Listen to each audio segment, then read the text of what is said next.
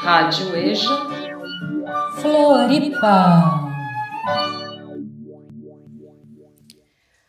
Quarto de despejo de Carolina Maria de Jesus, 16 de junho.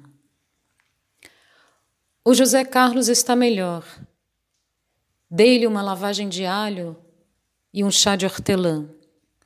Eu zombei do remédio da mulher, mas fui obrigada a dar-lhe porque atualmente a gente se arranja como pode.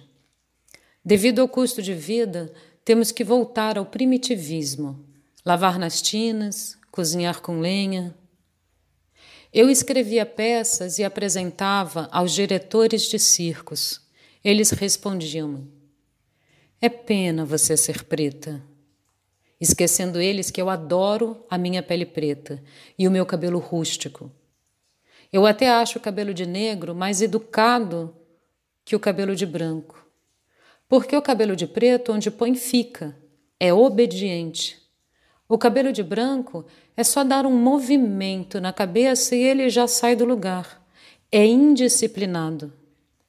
Se é que existe reencarnação, eu quero voltar sempre preta.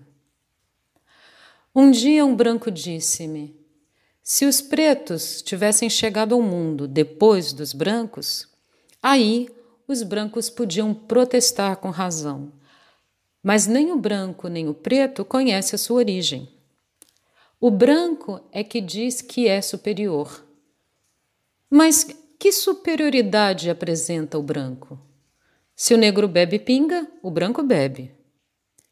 A enfermidade que atinge o preto atinge o branco. Se o branco sente fome, o negro também. A natureza não seleciona ninguém.